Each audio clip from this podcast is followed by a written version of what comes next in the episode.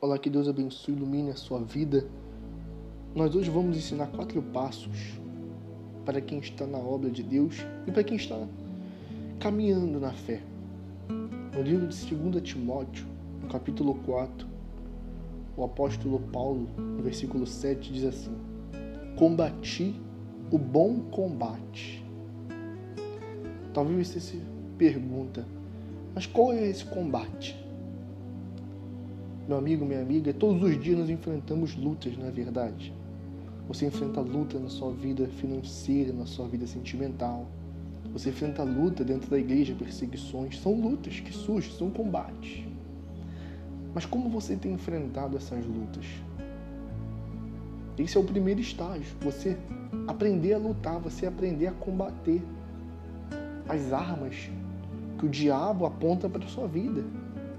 Porque o diabo ele trabalha com estratégia, então você tem que ser inteligente na fé e combater o bom combate. O bom combate é você lutar com inteligência, é você usar a fé com inteligência. Então, esse é o primeiro estágio, é o primeiro passo. Você combater o bom combate, usar a fé com inteligência. Porque as lutas surgem, as dificuldades surgem. Mas será que você tem combatido o bom combate? Ou quando a luta vem, você larga a espada, o escudo, foge, você se acovarda? A segunda coisa que o apóstolo Paulo diz assim: acabei a carreira.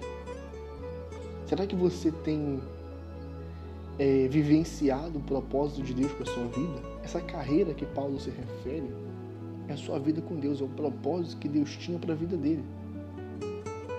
Então, Paulo havia acabado, quer dizer, ele completou, ele foi até o fim. Mas nem todas as pessoas vão até o fim. Elas até combatem o bom combate. Mas elas acabam pelo meio do caminho. Elas não completam essa carreira.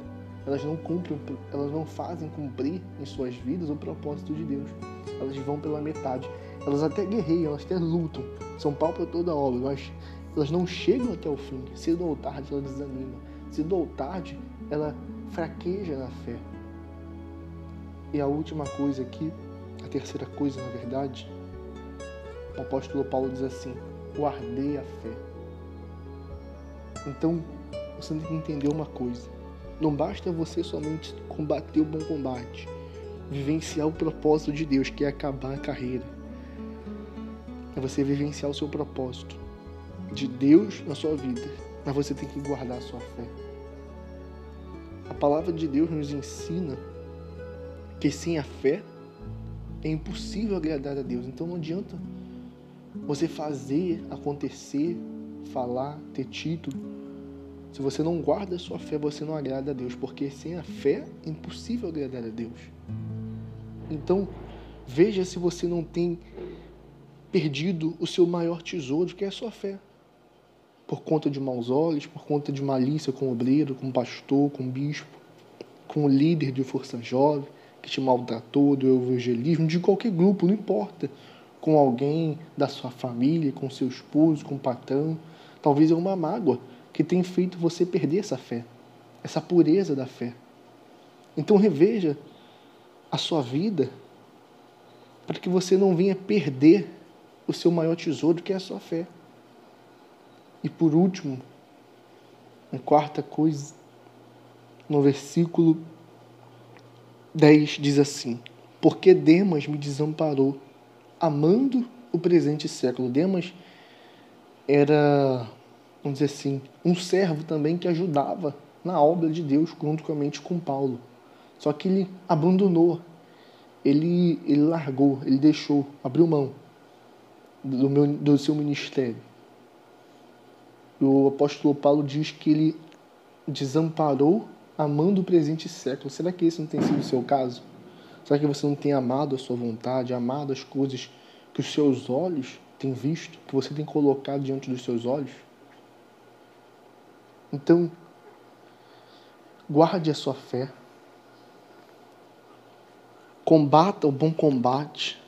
Conclua a carreira, quer dizer, vivencie o propósito de Deus para sua vida, guarde a sua fé, guarde seus olhos espirituais, guarde seu coração, Mas, mas não permita que você ame o mundo.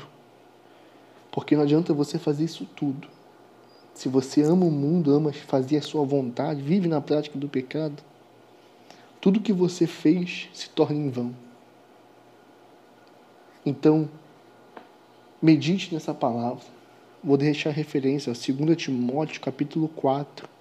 Se você quiser até ler o capítulo 4 inteiro, a gente começou lendo a partir do versículo 7, mas se você quiser ler o capítulo todo, o Espírito Santo vai falar mais ainda. Porque ele me usou, mas eu sou limitado. Mas ele diretamente falando com você, meu amigo, minha amiga, ele vai te revelar algo glorioso. Então que Deus abençoe a sua vida. Olha, não permita que essa mensagem fique só em você, não. Porque eu tenho a certeza que você foi abençoado, você foi alcançado. Porque eu fui, eu decidi compartilhar com você.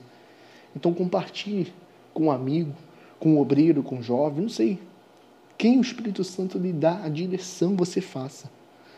Seja também um evangelista, ganhe almas. E que Deus abençoe e ilumine a sua vida. Um forte abraço.